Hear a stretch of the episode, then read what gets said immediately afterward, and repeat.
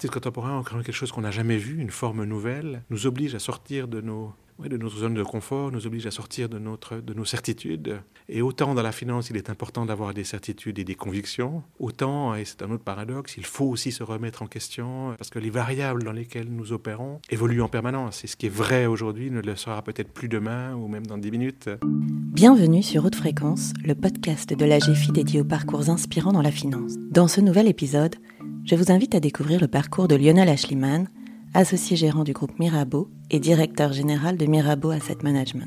Lionel Ashliman me raconte ses débuts en tant qu'avocat et comment il est devenu associé gérant d'une banque privée. Il évoque les difficultés qu'il a rencontrées en changeant de métier, mais aussi les satisfactions que cela lui a procurées. Enfin, Lionel Ashliman me parle de sa passion pour l'art contemporain, qu'il développe aussi au sein de Mirabeau, et comment cela l'inspire dans son métier de financier. Bonjour Lionel Ashliman. Bonjour Laurence Marchal. Travailler dans la finance, est-ce que c'était un rêve de gosse? Pas vraiment. Et quand j'étais enfant, euh, comme la plupart des enfants, je pense, j'avais la tête dans les étoiles et je rêvais euh, de devenir astronaute ou explorateur ou des choses euh, extraordinaires qui me mèneraient ailleurs dans le monde. Plus adolescent, assez rapidement, je me suis dirigé vers le droit. Les relations humaines, les relations sociales me passionnaient. D'une certaine manière, le droit, c'est c'est réfléchir au monde, c'est réfléchir aux relations entre les êtres humains, régler leurs conflits, euh, le commerce, euh, le relationnel.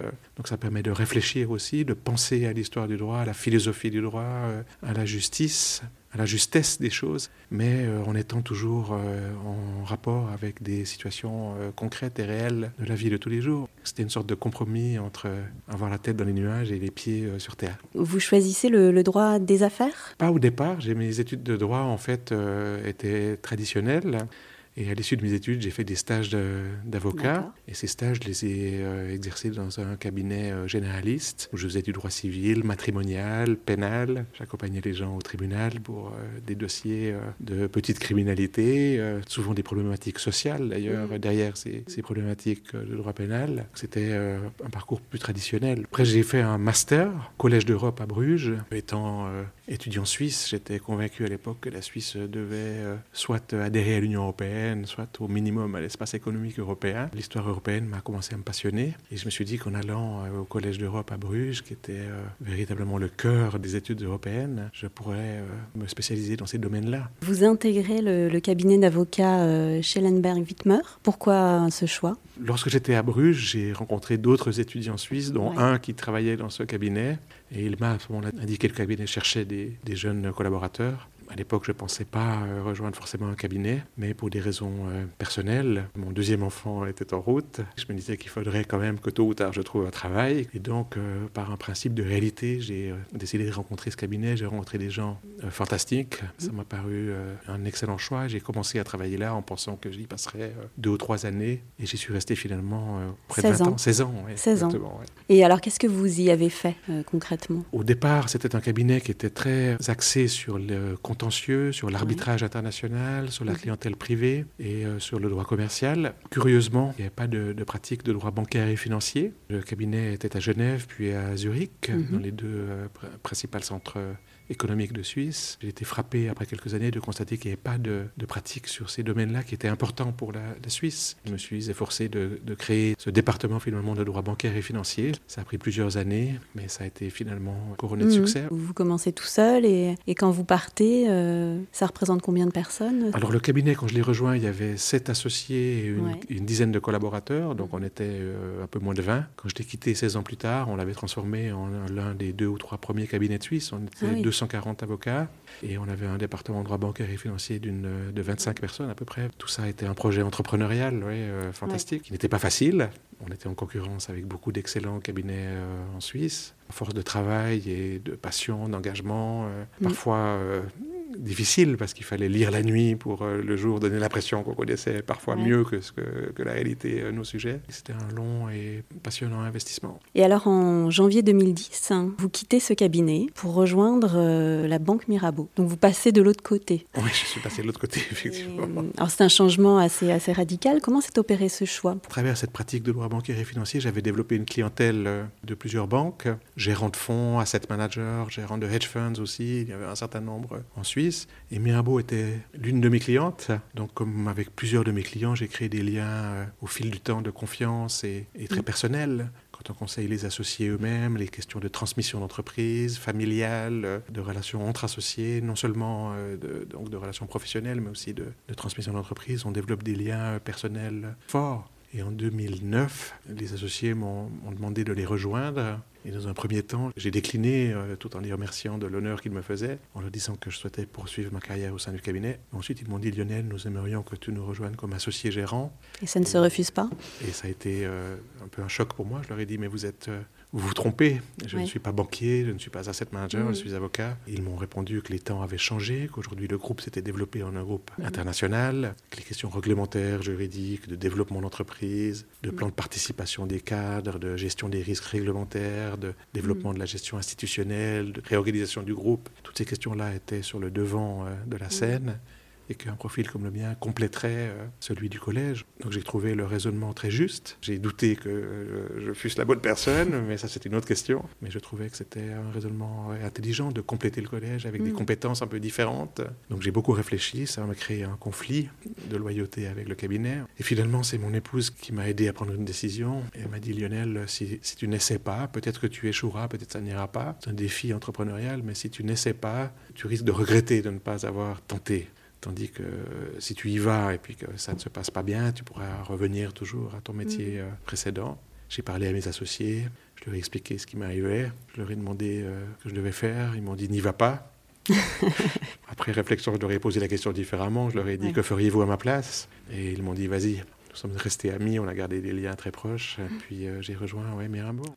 Et ça a été dix années très très intenses. Vous regrettez pas? difficile, je ne regrette rien, mais ça a été très... Qu'est-ce qui a été difficile? Alors la matière elle-même, je la connaissais en grande partie. Je connaissais les banques, je connaissais leur gouvernance, leur fonctionnement. Je connaissais un peu le monde de l'asset management aussi, euh, mais comme conseiller externe. Avant, je donnais des conseils. Comme avocat, on donne des conseils que nos clients suivent parfois, pas toujours. Et ensuite, euh, nos clients poursuivent leur chemin et nous, on reste un peu sur le quai. Quand on devient euh, associé d'une entreprise, on a la responsabilité, pas seulement de donner du conseil aux gens, mais mhm. d'être un leader, de, diriger l'entreprise et donc d'exécuter les conseils qu'on donne, d'exécuter la stratégie de la mettre en œuvre. La nature du travail est très très différente. En fait, je suis passé d'un travail qui consistait à donner des conseils à un travail qui consistait à, gérer euh, un groupe euh, de 750 personnes. Euh. Le management, vous n'en aviez pas vraiment fait avant? Alors le management, j'en avais fait de manière un peu comme les avocats le font. Les avocats sont parfois des loups solitaires, ils ont leur équipe de collaborateurs mhm. rapprochés et ils gèrent leur étude, mais c'est un mhm. conglomérat d'associés qui sont tous très autonomes. Là, mhm. j'avais sous-estimé le fait qu'en vérité, j'avais pas vraiment fait de management. Comment vous avez perçu le, management et comment vous euh, pensez qu'on est un bon manager? J'ai lu beaucoup de livres là-dessus. Je me suis un peu égaré dans toutes ces lectures parce que toutes donnaient ou prétendaient donner les clés pour être un bon manager. En pratique, je trouvais que ces clés étaient bonnes pour certaines situations, pour certaines personnes, mais pas pour d'autres. Et en vérité, un des premiers apprentissages que j'ai fait, c'est qu'il n'y a pas une règle pour mhm. être un bon manager avec différentes personnes. On a des personnes qui exercent des métiers différents. Il y a des informaticiens, il y a des responsables du risque, de la compliance, la conformité, il y a des gérants de fonds, il y a des personnes qui s'occupent de la relation clientèle, de la vente, du marketing, de la communication. Donc on a mille métiers différents. Chacun a sa propre perspective. C'est toutes ces facettes euh, qui, comme un diamant, euh, mises ensemble, font la mm. richesse et la force d'une entreprise. Donc il faut adapter son langage, son style aux différentes personnes, à leur personnalité aussi, à leur comportement. Des gens adorent travailler en autonomie, d'autres ont besoin qu'on les guide ou qu'on les coach, qu'on les appuie. Certains ont besoin d'être rassurés, d'autres au contraire ont des convictions très très fortes et tant qu'elles vont dans la bonne direction, il faut les laisser euh, s'épanouir et ouvrir leurs ailes. Finalement, c'est cette euh, diversité qui rend le travail à la fois merveilleux et si difficile au quotidien. D'arriver avec des idées préconçues, euh, c'est très dangereux. Il faut beaucoup d'empathie. C'est aussi surprenant parce qu'au début, on se dit on est là pour être le chef, donc les gens euh, attendent de nous qu'on ait la solution à tous les problèmes. Généralement, on a des gens autour de soi ou au-dessous de soi euh, qui sont beaucoup plus compétents dans leur métier que vous. Donc il faut les écouter, les entendre. Ensuite, il faut arbitrer on ne peut pas tout faire tout le temps, partout. Donc il faut prendre des décisions, c'est clair qu'il faut avoir aussi cette capacité à trancher, et ce qui fait euh, parfois des mécontents aussi. Pour être un bon manager, probablement qu'il faut être un leader, c'est pas seulement savoir montrer la direction ou être inspirant, motivant, positif, mais c'est aussi montrer aux gens qu'on ne sait pas tout, qu'on a besoin d'eux. C'est aussi savoir mettre les talents en avant, donc euh, s'effacer soi-même, leur donner à eux le crédit de ce qu'ils font, pas, pas prendre le crédit euh, mm. de ce que les autres font. Donc tout ça, c'est euh, un peu paradoxal. On mm. imagine que les leaders doivent être forts, puissants, directifs. Et en fait, probablement qu'un bon leader doit mettre les autres en avant, être humble, écouter, être authentique et en mm. même temps avoir une force, un drive, une vision pour inspirer et pour rallier les gens à sa cause. Souvent, quand on présente une idée, on dit on va faire ça, la plupart des gens disent c'est pas possible, on va pas y arriver, non, c'est impossible. Donc il faut aussi être capable de faire sortir de, les gens de leur zone de confort. Un peu ce mélange euh, complexe, c'est quelque chose qui s'apprend euh, au contact des hommes et des femmes avec lesquels on travaille au quotidien. Il faut faire converger les intérêts personnels, individuels, avec l'intérêt de la, de la mm. maison.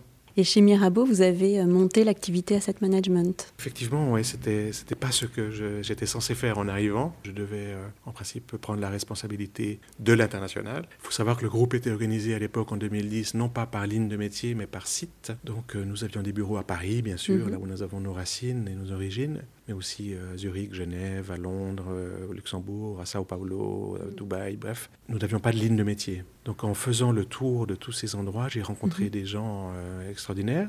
Et j'ai aussi euh, découvert qu'il y avait à Londres euh, une équipe de 5-6 personnes qui gérait 3 euh, milliards en actions anglaises pour des caisses de retraite. Les clients que je rencontrais, des caisses de retraite, me disaient Lionel, nous allons, nous, bientôt résilier ces mandats parce qu'on va passer vers des actions globales, internationales. On va réduire nos allocations actions. On va aussi augmenter nos allocations à de la gestion passive. Donc, après avoir entendu cela et vu cela, je me suis dit Mais en fait, il est urgent de construire une activité véritablement d'asset management autour de cet ADN, de ce track record, de cette histoire. Donc c'est un peu à partir de là que j'ai proposé à mes associés de réorganiser le groupe, de le faire euh, par ligne de métier, en disant si nous avons euh, deux jambes pour marcher, euh, mm. nous serons plus forts que sur une seule. Nous faisons de la gestion privée depuis 1819. Euh, en fait, on fait un peu d'asset management, mais sans le savoir. On a cette équipe action anglaise. Il y a les fonctions d'investissement, il y a les fonds de hedge fund, petite équipe action suisse à Zurich aussi. Si on crée une vraie division, on pourra créer quelque chose à partir de cet ADN qui existe dans nos bureaux de Londres. Et ça, c'est la naissance. Euh, les associés mm. ont dit d'accord et on a créé cela. J'ai fait venir au cours des 2-3 ans qu'on suivi une centaine de personnes qui toutes euh, mm. nous ont rejointes de mm. belles maisons de, de gestion d'actifs établies en France, en Angleterre et ailleurs, et qui au fond ont adhéré justement à cette euh, vision, à cette idée de créer une boutique de gens passionnés. On mettrait la, gestion active au centre de tout et on mettrait finalement les gérants euh, au cœur de notre organisation. Nous ne sommes pas une marketing house, on est une maison d'investissement. Et ça, c'est quelque chose qui a attiré des gérants qui souvent avaient des carrières très belles là où ils étaient, mais dans les trop grandes maisons, parfois on perd un peu son âme ou on perd un peu sa liberté où on passe du temps à faire de plus en plus de management ou de politique. Pouvoir retrouver une maison où il n'y avait pas de politique, où tout était très simple, très direct, est une proposition qui les a séduits. Je pense que quand on a quelqu'un qui a du talent, il faut lui donner le plus de liberté possible. C'est comme dans un orchestre, le chef d'orchestre est là pour mettre les forces des uns et des autres en commun, mais il laisse euh, les violonistes, les altistes et les violoncellistes euh, déployer leurs ailes. Il faut laisser les gens euh, le plus libres possible. Mais pour ça, ça signifie qu'il faut trouver des gens euh, intelligents, talentueux, mhm. passionnés, entrepreneuriaux, et aussi des gens qui ont une éthique et des valeurs fortes, qui ont euh, le sens de la responsabilité, qui acceptent de ne pas se cacher derrière les autres, mais qui, euh, à chaque minute, chaque seconde, sont responsables des choix d'investissement qu'ils font, ça, c'était vos critères de, mes critères, ouais. de sélection. au fond, dans un monde euh, libéral, je sais que ce terme a parfois des connotations négatives aussi, mais dans le sens noble du terme, ça veut dire euh, la liberté, donner la liberté aux gens. Et la liberté a toujours été associée à une autre valeur, à un autre concept très important qui est celui de la responsabilité.